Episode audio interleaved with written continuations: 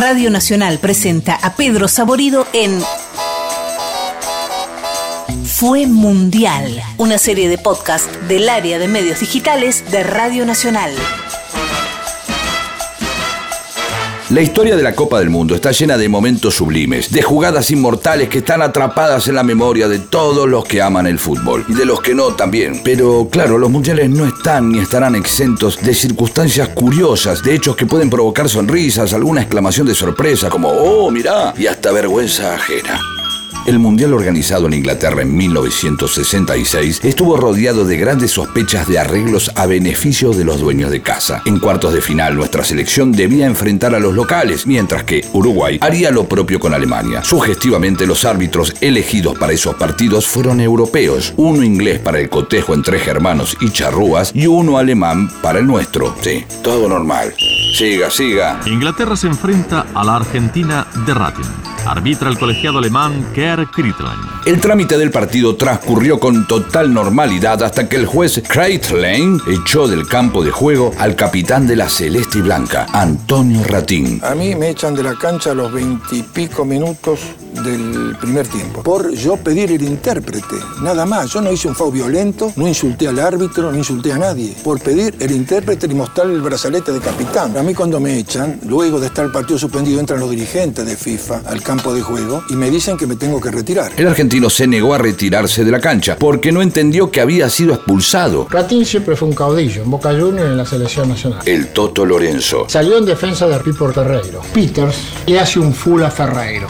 Ratín va a señalarle al hábito que le saque la tarjeta, es decir, que lo amoneste. No, la tarjeta no existía, porque prácticamente le dijo que lo amonestara. Y no, como no lo entendía, nació esa confusión. Después de una larga discusión, el rata abandonó la cancha, pero camino al vestuario, llevó a cabo su propio acto de rebeldía ante el imperialismo de los inventores del fútbol. Me tengo que retirar, bueno, está bien, me voy. Estaba el palco y la alfombra de 6 metros por 4 roja, muy bonita, que era el palco oficial de la reina. El rata Ahora, la reina, ese partido no lo presenció. Entonces yo estuve sentado unos 10 minutos, habría estado sentado, viendo el partido. Luego me levanto y me voy para el vestuario. El viejo Wembley tenía los vestuarios atrás de los arcos, no tenía túnel. Entonces yo me voy caminando hacia el vestuario al costado de la cancha. Me tiraban chocolate primero. Entonces yo para darle bronca habría, hacía que lo comía, lo tiraba y seguía. Cuando llego al banderín del corne, veo la bandera inglesa, se la retuerzo y los insulto a la tribuna que me estaba tirando chocolate. Bueno, empezaron a tirar de cerveza, pero llena, no vacía. Tuve que salir corriendo y irme al vestuario. Una consecuencia directa del incidente entre Ratín y Kreislane fue la invención de las tarjetas amarilla y roja. De esta manera se evitaron malas interpretaciones de las decisiones arbitrales.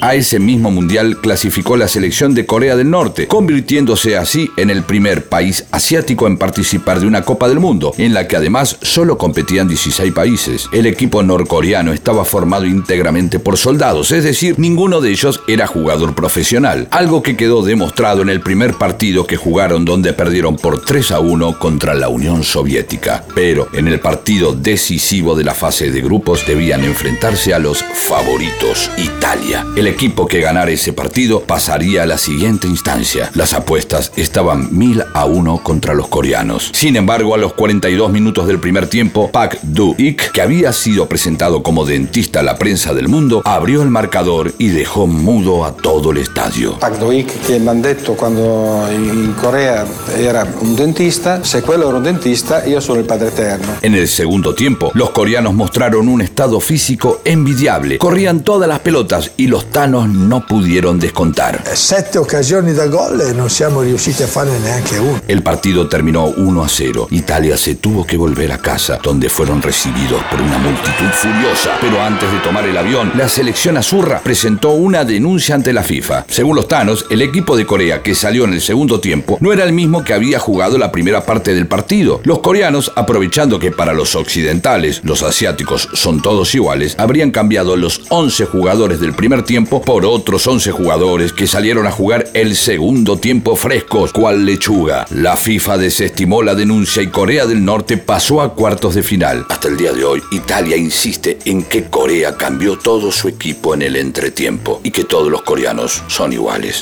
Pero antes de la expulsión de Ratín del papelón de los italianos y del campeonato ganado por los locales con un gol inventado, tuvo lugar un hecho tremendo. Se chorearon la copa. Sí, sí, se chorearon la copa. En ese entonces no era la copa que levantó el Diego en México 86, ni la de Pasarela en el Monumental. Era la copa Jules Rimet, un hermoso trofeo Art Deco hecho de oro y mármol que tomaba su nombre del primer presidente de la FIFA. Unos días antes de que comience el Mundial, la copa se exhibía en el Hall Central de Westminster, Londres, para que la gente la pudiera ver de cerca. A pesar de la fuerte vigilancia, el trofeo desapareció el 20 de marzo de 1966 y la noticia corrió como reguero de pólvora. Escándalo internacional. Scotland Yard investigó pero no pudo dar ni con la copa ni con el ladrón. Hasta que una semana después, un señor llamado David Corbett salió a pasear con su perro Pickles por unos jardines del sur de la ciudad. En un momento del recorrido, el animal Pickles empezó a olfatear un arbusto y ahí, entre el yuyal, estaba el trofeo perdido, envuelto en papel de diario. Nunca se pudo encontrar a los responsables del robo y Scotland Yard se comió un garrón histórico. El que sí salió ganando fue el perro Pickles,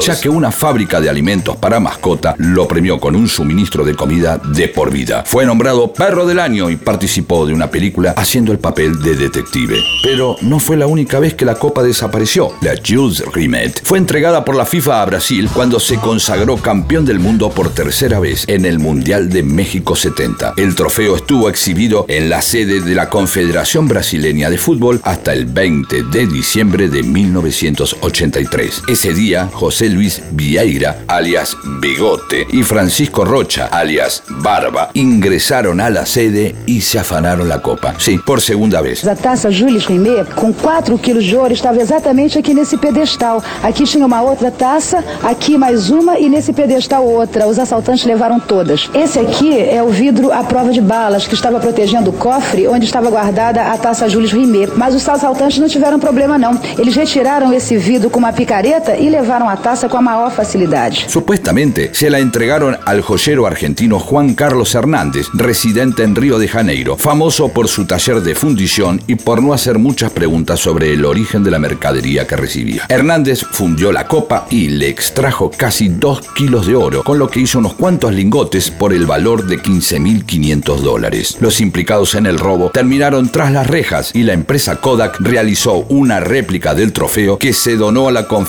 Brasileña de Fútbol. Años después, la revista Guerin Sportivo publicó una investigación según la cual el robo había sido un encargo de un coleccionista italiano que hasta el día de hoy tendría la copa en su casa. Chile contra la nada. En las eliminatorias para Alemania 74 hubo un partido que se jugó entre una selección y la nada. Bueno, en realidad no fue algo tan filosófico, sino más bien político. Chile debía jugar el repechaje con la Unión Soviética, pero el golpe de Estado contra Salvador Allende, perpetrado pocos días antes, había generado la ruptura de relaciones diplomáticas entre ambos países. Interiormente, dejar un país convulsionado como este no era fácil. Leonardo Vélez, jugador chileno. Sobre todo nosotros que éramos jóvenes, recién casados, con esposa, pensábamos en los familiares y con todo lo que se hablaba de lo que pasaba con la gente de izquierda, con los que pensaban diferente. A la selección chilena se le hizo difícil llegar a Moscú para el partido de ida. Fueron los primeros ciudadanos que salieron en avión del país tras el golpe y la situación además resultaba estresante para el equipo. Fue un, un viaje muy difícil. Nosotros sabíamos que íbamos a Rusia, pero no sabíamos si volvíamos. Francisco Chamaco Valdés, capitán de la selección chilena. Y ya con Chile están rompiendo relaciones diplomáticas Francia, Italia y Rusia. Entonces se puede decir que éramos valientes para salir del país. Y de hecho fue el primer avión que salió de Chile desde Cerrillo a, a Ezeiza. Hasta ahí nos dejó en Chile y después nos fuimos en otra línea aérea. Y en Argentina lo estaba toda la prensa del mundo y pensaban que ahí iba Allende, que era un avión de exiliados. Y cuando nos ven que éramos de la selección chilena y nos preguntaron que a dónde íbamos, y nosotros le dijimos, vamos a jugar a Rusia. Y los, y los argentinos trataron que éramos locos.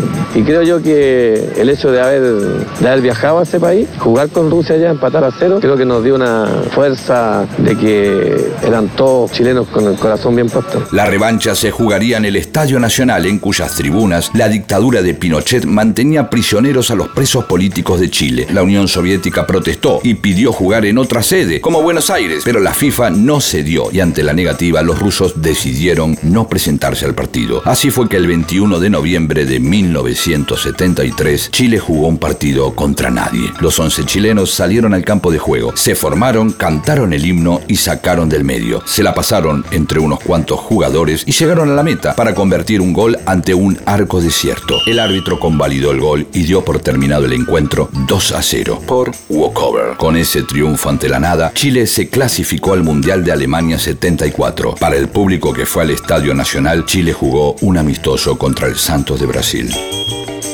fue mundial. Textos, Leo Acevedo, Leandro Areco, Fernando Cárdenas. Producción, Fran Aquino, Yael Bianchi, Leo Acevedo, Alejandro Segade y Fernando Cárdenas. Edición Nacho Guglielmi. Encontralos en www.radionacional.com.ar, Spotify y iTunes. Fue mundial. Es una producción del área de medios digitales de Radio Nacional.